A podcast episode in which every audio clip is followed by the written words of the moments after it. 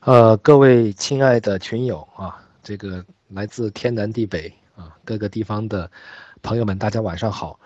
呃，首先也更正一个很严重的错误啊，刚刚这位哎老师介绍我说是这个华师大中国文字研究与应用中心的负责人啊，这个负责人叫臧克和，他是臧克家诗人臧克家的弟弟啊，不是我啊，是我的导师。那么这个不敢贪天之功。这个要是被发现了，那我这个导师要发个微博跟我断绝师生关系了啊！这个是，嗯，一个错误。那么不是这个中国文字研究与应用中心的负责人啊，这个中心呢是全中国乃至乃至全世界研究汉字最权威的一个机构。那么我是这个中心的研究生毕业。那么我的这个正确的介绍呢是这个。上海青少年语言发展中心，啊，这是在上海的这个一个专门致力于青少年的，呃，传统文化和这个语言教育的这么一个公益机构啊，一个 NGO。那我是这个中心的法人代表负责人，啊，那这个中心呢，其实，啊，我们小小的骄傲一下，也是很了不起的。那么我们这个中心呢，是，呃，上海的十大，啊，公益品牌，啊，去年呢还。接受了这个韩正书记的一个接见啊，呃，我们一直致力于这个青少年的这个传统文化的一个复兴和一个用汉字来承载的一个中华文化的啊一个传导。那么我们自己的品牌呢叫上海文同，文就是文化的文，同呢就是同样的同啊。什么叫文同呢？文同就是要做青少年的文化认同。啊，我们现在的小朋友不认同我们的文化，我们的家长不了解应该怎么去向孩子去传导、去教育、去输入我们中国的传统的文化。这些呢，都是随着这个传统文化的逐步的复兴而摆在我们面前的一个非常现实的问题。所以今天呢，要跟大家分享的，就是怎样从最简单、最实用也最有效率的。这样一个抓手，这样一个工具，汉字入手，去让孩子更好的了解中国的文化。那么闲话少说啊，我们就开始我们第一个话题，叫做我们不知道，我们不知道汉字啊。这句话非常拗口，什么意思呢？在这个世界上啊，有三种东西。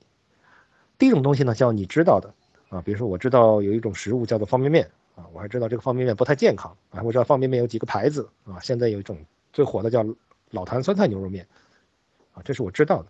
还有一种叫叫我不知道的，啊，不知道的吗？引力波，啊，最近知道了，啊，这个知道美国人把它探测出来了，还知道呢。原来几年前有一个啊中国人，啊一个这个下岗工人，好像也听说过这个事儿，啊也提出过这个事情。然后呢，还知道那个方舟子，啊跟他有一个。节目上一个互动，然后现在知道原来这个是媒体妖魔化的结果，这是你不知道的啊，告诉你你就知道了。但是我们汉字，它是这个世界上的第三种东西，啊，叫做你不知道你不知道的。换句话说呢，就是你以为你知道的，啊，这个特别特别麻烦。我们来看一个问题啊，有这样一个天气预报的图标，大家一看就能看懂啊，这是一个多云的一个天气。上面是一个太阳，下面是个云，这个云呢把太阳给遮住了啊。那么用一个汉字来表示，我们把它写出来呢，就是一个坛字啊，上面一个日，下面一个云。那么如果我们来考考大家说，这个坛在我们的汉语里，它有可能表示什么意思啊？一是时间短，二是看不见。那家，那大家在心里。自己默念一下啊，默想一下，因为今天我们的条件所限啊，呃，不允许我们呃做这个互动，比较麻烦啊，所以大家可以自己在心里想想看是什么答案。这是一个非常有趣的测试啊，我们给很多不认识这个字的孩子，还有呢很多认识字的成人，我们做过一个测试，结果是不认识字的孩子一般呢都选二。而认识汉字的成年人呢，他们一般都选一，啊，看看是不是大家也是这样想的，啊，拿起来这个坛，你脑子里第一反应的闪过的一个词汇是昙花，或者呢昙花一现，因为呢，我们就是通过这样的一个词汇去认识这个汉字。我们先知道词，再知道字，这就是我们学习语文的一个一般的路径。有课文，有生词，然后有生字啊，这是我们现代的一个语言教学的一个一般路径。那么，我们就会很自然的把整个的词语的意思误以为是这个汉字的意思，所以呢，毫不犹豫的就选了一，时间短，因为呢，我们把昙花一现当成谈去理解了。然而呢，很不幸的是，这个题的正确答案呢，应该是选二，是看不见的意思。昙花它是一种看不见的花，它有两个特性，使得呢我们看不见它。第一是它开花时间很短，这是一个原因；第二个原因呢是它半夜开花，它的晚上开花，等你醒来的时候呢，它已经谢了。所以说，我们正确的去理解这个汉字。好像其实应该是一件很简单的事情，云把太阳遮住了，所以呢，太阳看不见了。潭的本意就是云遮日，乌云密布的意思。但是呢，我们从来不会往这个方面去想，对吧？因为我们只知道它是一种花的名字，而我们根本就没有过任何一个闪念去思考过这个字为什么要写成这个样子。这个我们从来没有。从这个方向去思考过，这样造成的结果就是我们无法阅读汉字。哎，大家可能觉得很奇怪，或者我们与此同时跟我们在一起收听的有很多的小朋友，他们都会觉得很奇怪，怎么老师说我们无法阅读汉字呢？我都能读出来这些字的读音，我都知道啊，我能读得很大声呢。为什么说我们无法阅读汉字呢？其实啊，我们说读课文、读报纸、读绘本、读诗歌。我们读的这个东西呢，叫文本，读的是文字所传达的内容，读的是句子，这个呢叫 text 文本。其实啊，在中文里面，组成汉字的、组成文本的这个汉字，它本身就是非常值得我们去阅读的。这个字本身就包含了非常多的信息，这个信息呢，需要我们去了解，需要我们去挖掘，需要我们去认知。这个呢，就叫做阅读汉字。现在我们说的第一个话题叫“我们不知道，我们不知道汉字”，讲的其实就是我们其实无法从汉字里面去阅读它的内在信息，我们只能看见它的表面。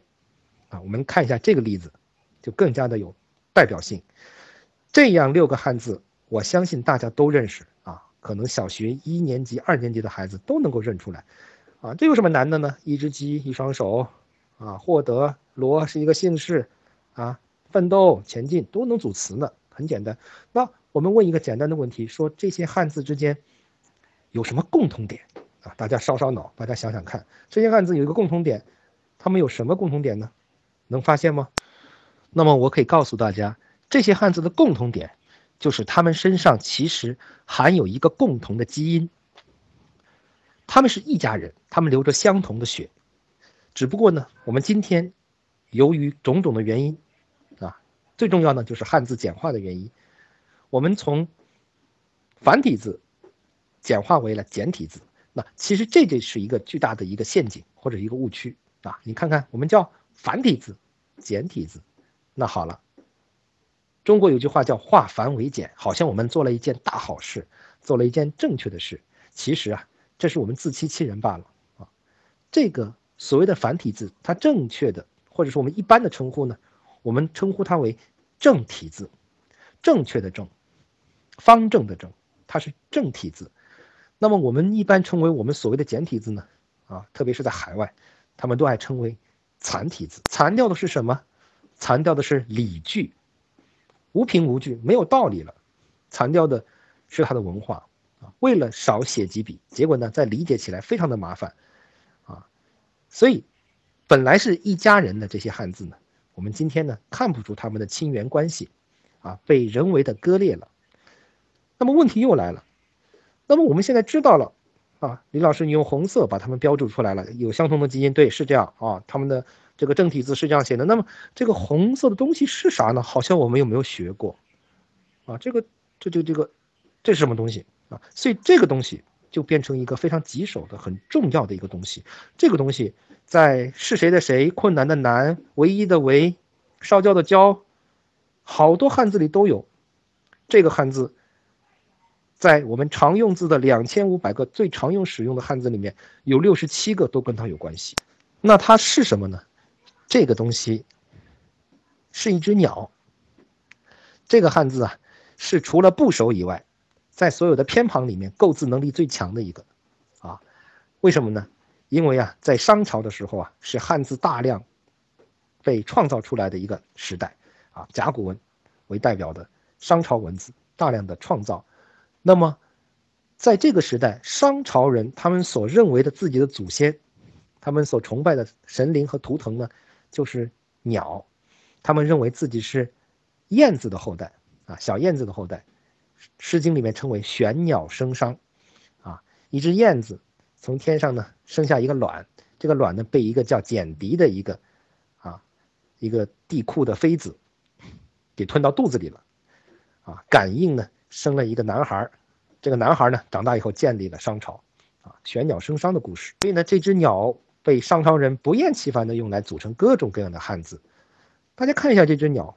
今天写成一个锥，大家用手机打这个拼音也能把这个字给打出来，但这个字可能大家应该都不认识，因为这个字不用，对吧？这个字我们没有用，我们的老师认为这个字不能单独使用，所以认为它是一个没有用的字。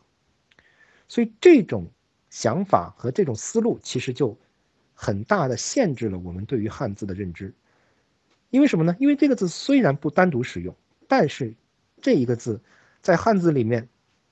用的非常的多，被它用来组合的时候是非常常见的一个情况。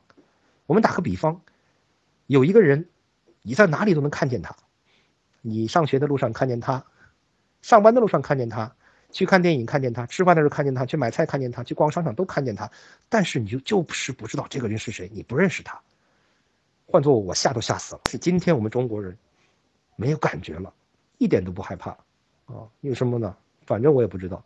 其实，在每一个人的童年阶段，在我们每一个人认识汉字的时候，我们回回想一下，都曾经有过这样的一个时刻，我们特别想去了解。哎呀，这个字为什么这么写呢？老师，这个字为什么要这样写呢？爸爸，这个字为什么是这样的？我们都有过这样的问题，但是得到的回答是：有什么为什么？就是这样嘛，约定俗成，规定。所以汉字被我们认为是。不可解释的、不可理喻的、不可以让孩子知道为什么的这扇门呢，被彻底的关闭了。所以今天我们的任务就是把这扇闭上的大门再次给它打开。所以呢，我们当我们了解了说，原来这个锥这个东西哦，原来是一只鸟啊！你看，像甲骨文，鸟的嘴、鸟的头、鸟的羽毛、鸟的脚，可谓是栩栩如生。所以，哪怕我们只是了解了一个锥，一只小鸟。我们只是打开了一个汉字的一个门缝，但是我们已经能看到里面有非常奇妙的世界。比如说，什么叫集？集合的集，gathering，集合。什么叫集？不是我们今天所理解的，老师一吹哨子，大家都在操场操场上站一排，不能说话，不能动，很严肃的样子，并不是这样。你的脑海里要呈现的图画呢，是好多的鸟站在这棵树上。你看我们的最古老的这个集的写法，金文。我们的祖先呢，不辞辛苦的画了一二三三只鸟，三表示多的意思，好多的鸟站在树上，是吧？他们在开 party，他们非常的快乐，他们在一起叽叽喳喳的，这个叫集啊。后来呢，偷个懒啊，我们不用写那么多鸟，写一个就好了，最后变成这个样子，这个就是集的意思。那我们在看这个字的时候，我们的眼睛里出现的这个雀也不一样了，可能在上一分钟之前，你认为这个麻雀的雀啊，不信你马上去问家里。另外一个没听课的人，你问他，哎，麻雀的雀怎么写？雀巢咖啡的雀怎么写啊？不要写给我看，说给我听。他一般这么跟你说，啊，就是一个少林寺的少加一竖加一个主人的主多一横了，一般都这么说，对吧？哎，这是这算是有文化的了，能这样说算是很简单，能说清楚的算有文化了啊。这个说不清楚的更麻烦了啊，一竖一点一点一撇一竖一点一横一横一横，说的不都不知道自己说到什么地方去了，啊，就更麻烦了。所以现在我们眼睛里呈现这个雀很简单了，其实就是什么小锥，对不对？孩子们也能看出来。上面是一个小，下面是一个鸟。哎，什么叫雀呢？就是小鸟，所以麻雀、云雀、黄雀，这个就叫雀。小一点的鸟，little bird，就叫做雀。雀跟鸟不一样了。那这个时候可能就有家长已经在犯嘀咕了。哎呀，说的那么热闹，你不就是用了一个方法让我认识了这个雀字吗？这个雀字我早就认识了啊，我的孩子也早就认识了，这个没什么了不起的。对，这个确实没什么了不起的，因为我们当我们的孩子只认识几个字的时候，只认识少量的中文的时候，我们不会发生问题，我们没有问题。但是当他后来认识了喜鹊的鹊的时候，当他认识那个鹊字的时候，问题就来了。当他要知道欢呼雀跃是什么雀，鸠占鹊巢是什么雀，声名鹊起是什么雀，黄雀在后是什么雀，鹊桥相会是什么雀，鸦雀无声是什么雀的时候，当他老师要让他考这些题目的时候，他就晕菜了，因为，他根本不知道这两个雀有什么不一样。我相信很多，肯定很多正在听的家长，也已经脑子已经乱了，啊？他们有什么不一样呢？发音完全一样，都是鸟，所以问题就来了。汉字。表达的是什么？它所传递的是什么？它传递的是声音吗？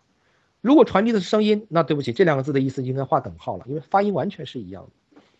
所以从这个例子可以典型的看出，我们现在教孩子认字的方法，实际上是一个什么？有一个大的误区。宝贝儿，这个字认什么？这个字读什么啊？这个字读作王，大王的王。好，我们很开心，我们认为我们的孩子认识这个字了。你看看。一个字，他看到这个字的样子，反馈了你这个一个读音，你认为，嗯，他掌握了。也就是说，我们把汉字当做了一个读音的表达式，这样对吗？汉字表达的是声音吗？这就是我们一个一个非常大的一个误区，拼音识字带来的一个误区。拼音是什么东西啊？拼音是一个我们发音的拐杖。拼音好的人不代表他的普通话标准，普通话标准人标准的人不代表他的拼音搞得很清楚。它只是一个拐杖，辅助我们去拼读我们不认识的音节，就好像很多老外其实英文的音标是完全不知道的一样啊。大家可能在国外生活过就知道，很多老外其实根本不知道音标，但是他都读这个单词一样读。我们把拼音看得很重，也就是说，我们觉得。任何一个健康的人，首先得先学会拄拐，这不是一件很可笑的事情吗？我们做过一个很有趣的实验，啊，当我们的孩子不会认字之前，不认识字之前，他去看一幅图，啊，我们在一个幼儿园很有意思，让两个小朋友，中班的小朋友，一个认字，一个不认字，我们让他看同一幅画，然后呢，我们问他，你看到什么了？第一个。啊认识字的孩子啊，一第一个不认识字的孩子，问他，宝贝儿，你看到什么了？他不认字，他就说，哦，我看到了有一个妈妈，这个妈妈呢很漂亮，是长头发，然后呢，他抱着一个小姑娘，这个小姑娘呢穿着一件红色的棉袄，上面有很多白色的小点，然后呢穿了一双黑色的皮鞋，然后呢这双皮鞋其实我也有，我奶奶去年给我买的。好了，你不拦住他，他一直嘚啵嘚啵嘚，一直说说好多。然后呢，我们问这个识字的孩子，我说：“孩子，你看这个，你看到什么了？”这个孩子就说：“我看到只生一个好。”这是一幅具化生育的一个宣传画啊，上上面一个妈妈抱着一个小姑娘，下面写着“只生一个好”。识字的孩子，当他认识汉字以后，他不看图了，他只看字了。会拼音的更麻烦，学会拼音的孩子连字都不看了，他就拼那个音去了。可怕吧？啊，所以这个大家一定要走出这个误区啊！拼音识字应该是识字拼音啊。这个上海的这个语文教材已经改过来了啊。这个拼音不是上来就教，拼音是放到后面去教，这是一个正确的方法。所以我们说“雀”与“雀”不是声音的问题，就是它的写法传递出这两个东西有本质的区别。什么本质区别呢？刚才讲过，那个“雀”是小鸟，上面下面这个“雀”，看一下它古代的写法就很明确了，它知道它怎么来的。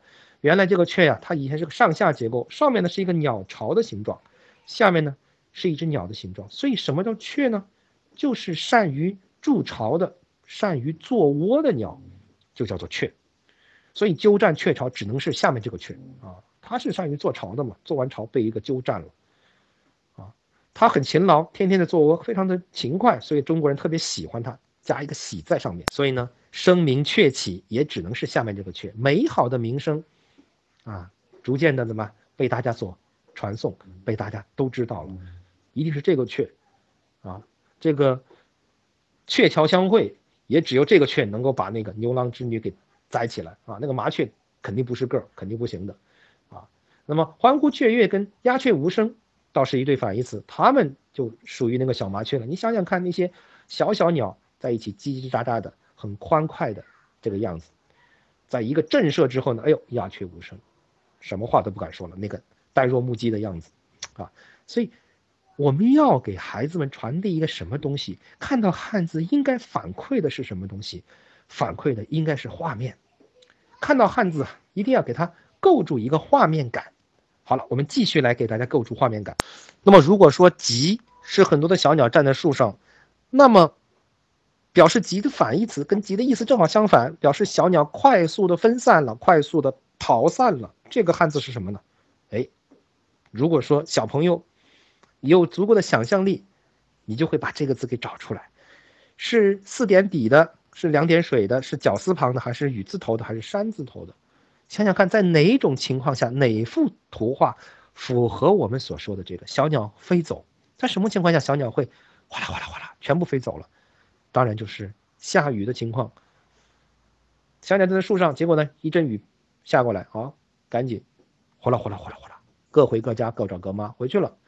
这个就是“祸”，快速分散的意思。比如说，我们组一个词叫“挥霍”，挥霍。啊你的钱被你快速的就不知道用到哪里去了，千金散尽了啊！挥霍，一只鸟站在一个架子上，站在一个十字架上，站在一个树枝上都行。这只鸟呢叫做隼，它是一种猎鹰，它是一个厉害的猎手，它在 stand by，在看准机会，随时准备出击。这个叫隼。当然，我们讲的又不是隼了，我们在隼的左边加上三点水。这个汉字，就是我们今天的“准”的正体字。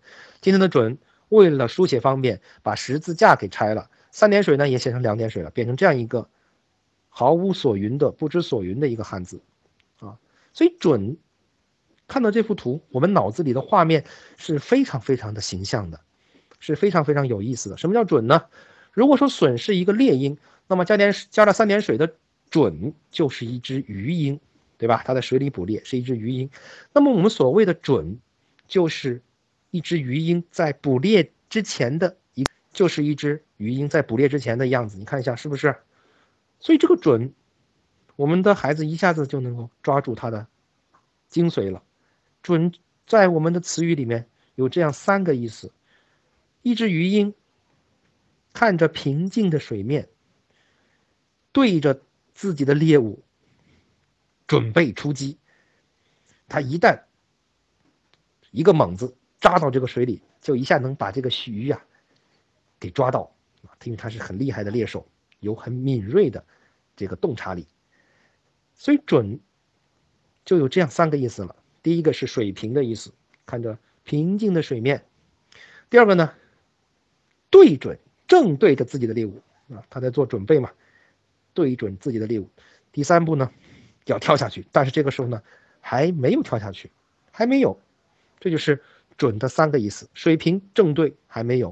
所以说，我们能在林林总总的词语里面准确的抓住这个准，它的不同的含义，我们就能够分辨它，对吧？大家看颜，看我们的颜色就能看出来，精准的准就是正对的意思，打枪打得准的准，瞄准的准也都是它。水准就是水平的意思，我们大陆人。讲说这个人很有水平，台湾人就喜欢说这个人有蛮高的水准。准妈妈还没有成为妈妈，但是呢，快成为妈妈了。标准竖着的叫标，横着的叫准啊。水平面、准确、准许都是正对的意思。准备就是还没有齐备，就叫准备啊。什么都有了，就是具备了，万事俱备，只欠东风了。这个准备就是还没有。齐备准将，中国叫副将，国外叫准将，还没有当上将军。准则就是对谁都一样的公平的法则，就叫准则。所以回过头来，我们再看，再来看我们这一组一家人的字，这一下我们的心里呢就能够马上得到一个完整的印象。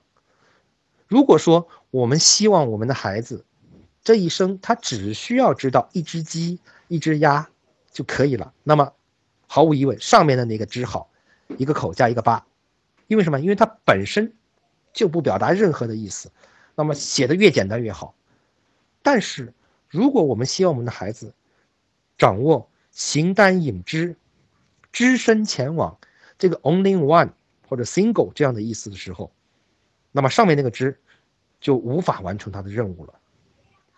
啊，所以我们所要。给孩子创造一个什么样的一个汉语的一个环境，或者说希望他们达到一个怎样的一个汉语的水平，这是我们要面临的一个选择：是每况愈下的、日渐式微的中文，还是能够跟我们的经济发展水平能够匹配的一个能让我们为我们的语言、为我们自己的文化、为我们的传统，能够把它更好的继承下来，能够更好的彰显自己文化底蕴的。能够更好的用自己的语言为自己今后在社会中的地位奠定一个扎实的基础，那么这个选择就在家长的手里，因为什么呢？因为我们看一下下面那个“只”，一只手用手抓住一只鸟，又在汉字里是手的意思，就叫“只”。那么“双”很简单了，用手抓住两只鸟就叫“双”。带着狗在草丛里面抓住一只鸟就叫“获”，用网。和绳子去捕鸟就叫罗，所以罗不是一个姓氏，罗都是捕鸟的意思。用网、用线来捕鸟的意思。少年闰土教给我们的那个方法，比如说天罗地网、森罗宝殿、网罗人才、门可罗雀、罗织罪名，这个罗都是这个意思。啊，我们如果只是要知道这个罗是一个姓氏，那就按照语文老师教的就可以了。罗叫四个晚上叫罗，上面一个四，下面一个西，叫四个晚上就是罗，这是语文老师教的。啊，所以我们很想问他五个白天叫什么，啊，都是这样的啊。一个日本人拿了一把刀，杀了一家几口，流了四滴血，叫照耀的照。啊，两条斜马路，一条竖马路，十四个交警，一条心，叫品德的德。所以这些东西，我觉得在当今的中国，所以变成了一种变成了一种科学教育法，他们的目的就是让孩子在最快的时间会把这个字写出来。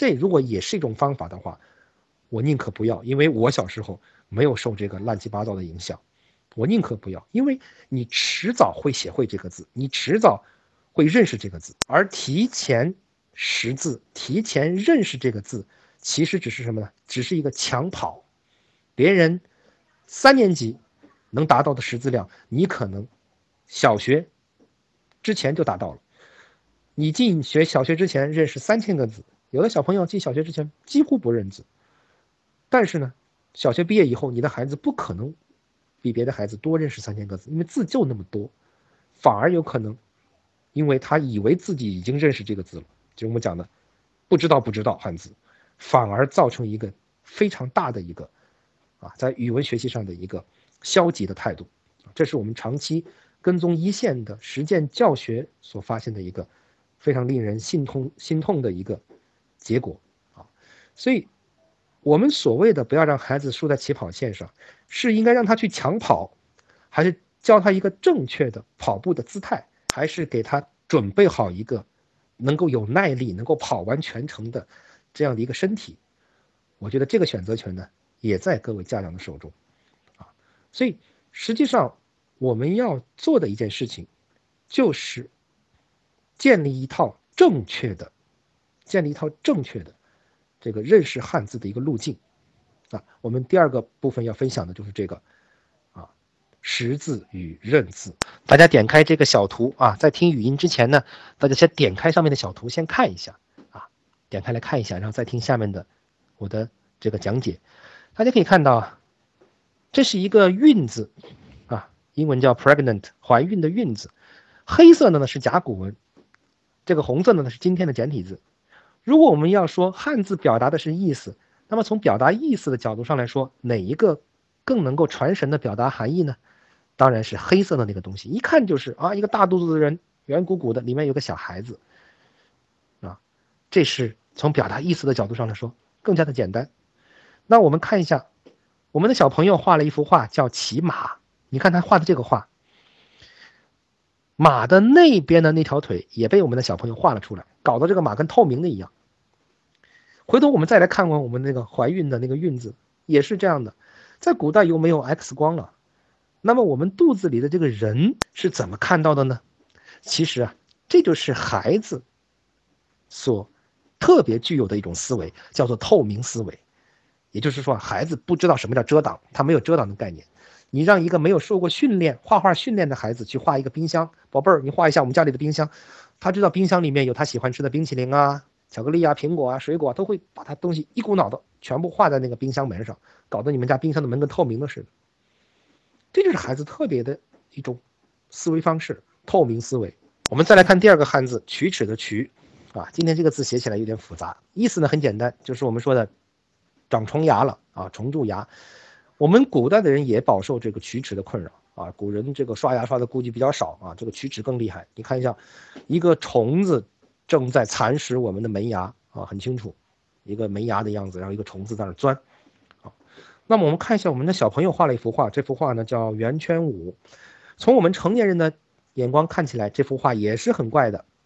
我们看起来这些孩子就是面朝黄土背朝天是趴着的，对吧？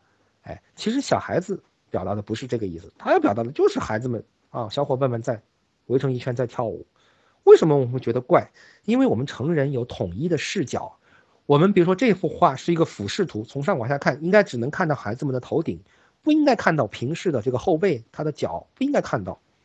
孩子画的图啊，他的画，他的视角是杂糅的，把平视的视角和俯视的视角全部杂糅在了一块儿。再来，我们看来再来看看这个龋齿的龋字。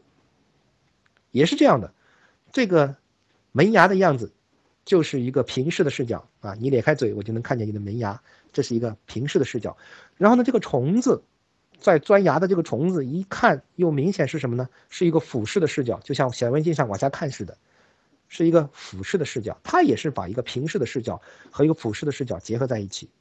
所以呢，说明什么呢？说明我们的汉字跟我们的儿童画又有第二个特征，叫做什么呢？叫做。视角的游走，游走思维。我们的小朋友，他的眼睛老是注意力不集中。很多家长说：“哎呀，这个这个，我的孩子怎么老东看东张西望？他为什么不东张西望？这是造物主赐予他的，他就是要东张西望。孩子在七岁之前，他的目光就是游移的，这是造物主赐予他的，让他以不同的角度去观察这个世界。就像我的小孩一样，他对那个以前以前对那个灯。特别感兴趣，对这个灯的这个按钮特别感兴趣。当他不知道这个东西怎么按的时候，他会用头去撞，用拳头去砸，甚至用牙头牙齿去咬。他用各种方法去探索这个世界。当他发现哦，原来只要轻轻的一轻，一摁这个开关，这个灯就打开或者是关掉。当他发现这个窍门以后，好了，其他的尝试他都不会再采取了，他就直接去摁一下。他就学会了这种东西，我们叫做思维定式。实际上，我们人一个人在成长中，在一生的成长中，就是在不断的积累这种思维定式。那所以说，我们要积累一个正确的思维定式，这个方向要正确，否则呢会就会误入歧途。好了，那么我们讲了这两个例，它的目的在什么地方呢？因为这两幅图，这两个现代的儿童画。和我们古人创造的汉字进行对比，我们得出两个结论。第一个结论是古汉字特别类似于儿童的简笔画，这是第一句话。第二句话说明什么呢？就说明原始的思维与儿童思维具有相当的一致性。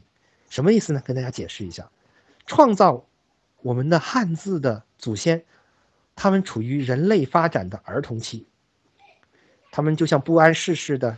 孩童一样，很天真，很可爱。他们的想法是很幼稚的。我们的小朋友处于人生的儿童期，这两个儿童期啊，他们是可以对话的。我们多大程度上让他们能够神交，他们的精神能够交流，能够对话，我们就在多大成功程度上成功的传递了古代的文化。所以说，我们实际上只需要做的一个就是一个桥梁。搭好一座桥，把孩子的心灵和我们创造汉字的祖先，把他们聚到一起，这个桥梁就是古文字。所以大家说古文字有什么用？这不就孔乙己吗？甲骨文有什么用？甲骨文就是一个桥梁。你说它有用吗？它非常有用。上海有一个河叫黄浦江，黄浦江分为浦东和浦西。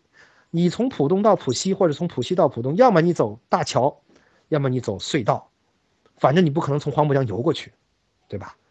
这个桥，这个隧道，就是连接浦江两岸的一个重要的一个交通设施。当你开车的时候，你不能在这个桥上停留，你不能停在这儿看风景，你必须一气开过去。但是，这座桥是非常有用的，虽然不能在上面停留，但是它本身是有作用的。我们采取的所谓的让孩子识字的方法，其实呢都不叫识字，这个东西叫认字。认是知其行，识是知其意。比如说，我们说。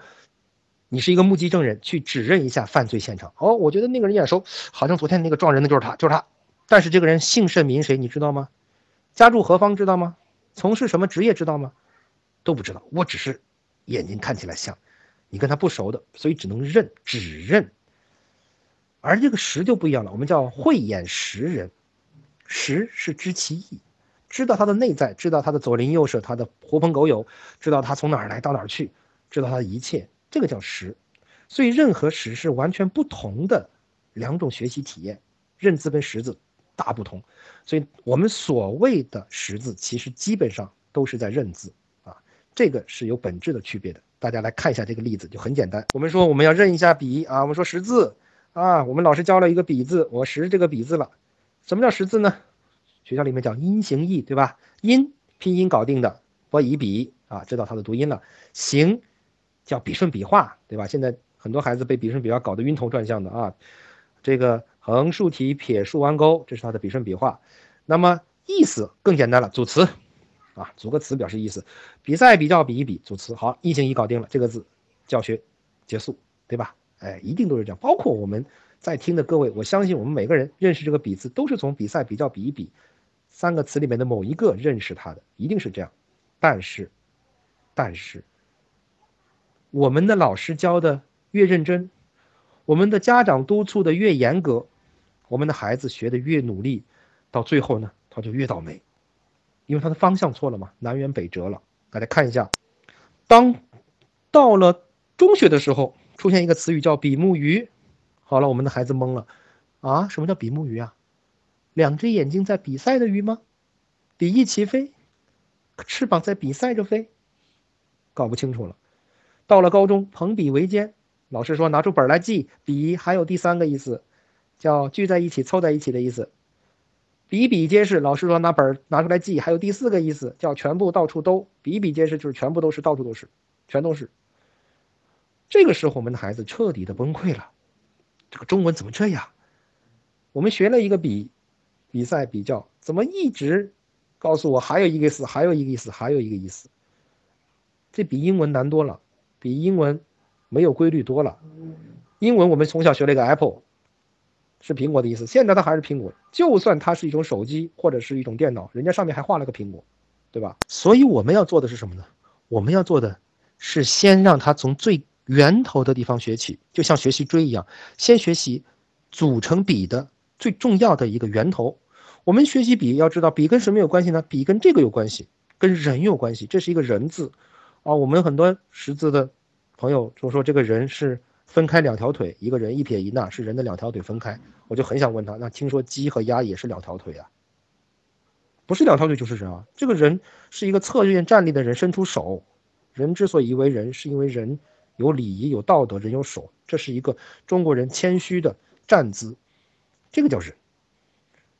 那么知道人以后，我们再学这个笔就很容易了。大家看一下啊，这些都是。人所组成的汉字，一个人跟着一个人叫从，两个人背靠背叫北，两个人合在一起再也分不开叫并，两个人靠在一起很亲密叫比，两个人在打架就叫斗。所以我们可以看出来，北和比是一对正好相反意思的啊。把那个北翻过来，左边那个东西翻过来就是比，把比的那个东西翻过去就是北，对吧？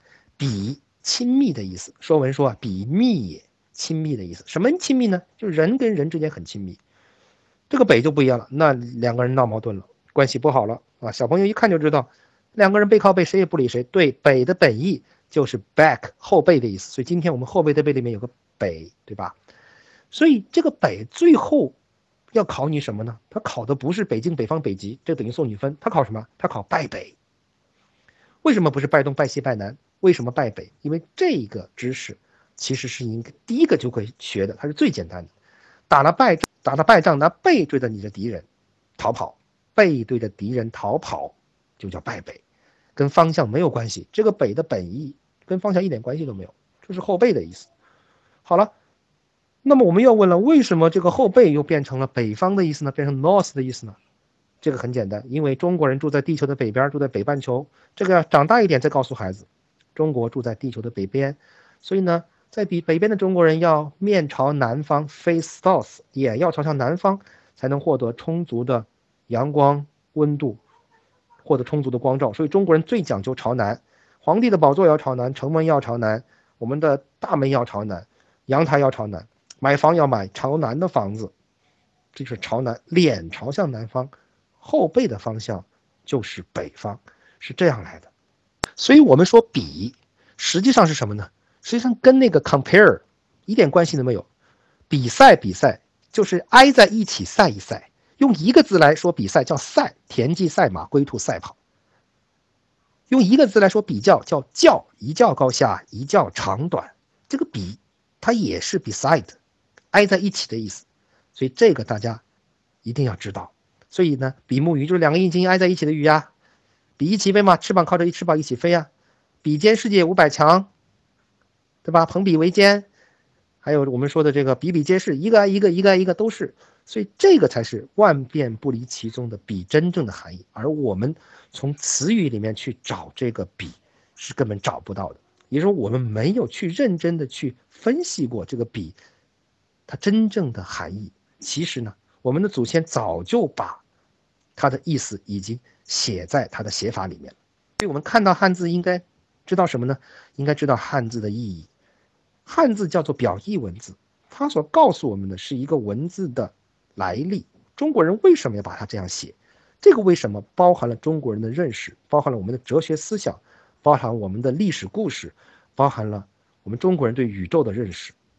所以呢？文字的认知，告诉大家一个基本的一个窍门或者说我们的一个做法，我们是怎么做的？怎么让他认知？首先，我们给孩子们讲故事，比如说，我们首先给孩子们讲一个教民稼色的故事。谁呢？主角是谁呢？主角是神农氏。啊，说神农氏呢，在神农架上找到了好多可以供人们食用的素食啊，有粮食，有水果，有蔬菜，有药材，有茶叶，这些素食。那么这些素食呢，没法从神农架上带下来，没法带到人间，怎么办呢？只好把种子给带下来。我们讲这个故事，通过在故事的演绎里面，把我们的汉字最基本的构建，我们叫汉字字根，展示出来啊。大家看一下，这就是我们教材的里面的故事的部分啊。神农氏在仙山之上怎么怎么样，然后呢，他把种子带到山下，种子发芽。然后呢，我们种植它，春天、夏天、秋天、冬天，春种夏耘，秋收冬藏。那么我们就能通过在土地上的劳作，就能够不断的获得充足的食物了。这是中国的原始的农业所产生的这一个故事。那大家可以看到，在教这个教材，大家点开看一下就知道了。在这样的一个故事的叙述中，我们就把我们要教给孩子们的这个最重要、最基本的构成汉字的部分告诉他们了。大家看一下。哎，这个就是讲的这个教材的第二个部分，讲字根的啊。我们讲一个组成汉字的字，比如说“才”，哎，“才”才是什么呢？“才”就是一个刚刚破土而出的一个小苗一个小芽刚刚破土而出，就叫“才”。所以呢，我们每个孩子都是小天才，但是我也跟他们说呀，大家不要骄傲，因为你们就算是天才，你们也只是一颗很小的幼苗，一颗嫩芽，一脚就踩死了。啊，一脚踩下去就没有了。你们还没有成为人才，人才的才正确的写法，今天我们的写法很多都是错的。正确的写法是有木字旁的，成才的才，一个小苗长成了一棵大树，加一个木字旁在旁边，这个才是成才的才，人才的才，长成参天大树才是我们的目标，而才仅仅是一颗小芽。那我们的才加上一个土字，就变成了汉字在。在里面的横撇竖，现在我们知道了，原来是一个才字啊，它是一个才字。一棵小苗从土里面破土而出，就叫在，存在的在，什么意思呢？就中国人的一个哲学观在这里面体现出来了。什么叫存在即被感知？中国人就是这么认为的啊。小苗种子埋在深深的地下，当它没有发芽之前，你知道它在哪里吗？不知道。只有等它破土而出以后，哦，原来你在这里呀，一下就能感觉到它的存在了。这是个在字啊，小孩很好理解。这个是小孩能理解的，我们所选的每一个字都是做过实验的，在幼儿园里，在小学里面做实验，孩子能理解。有些字呢，孩子很难理解，但是家长我一说你们就理解。那有些字啊，它是适合家长听的。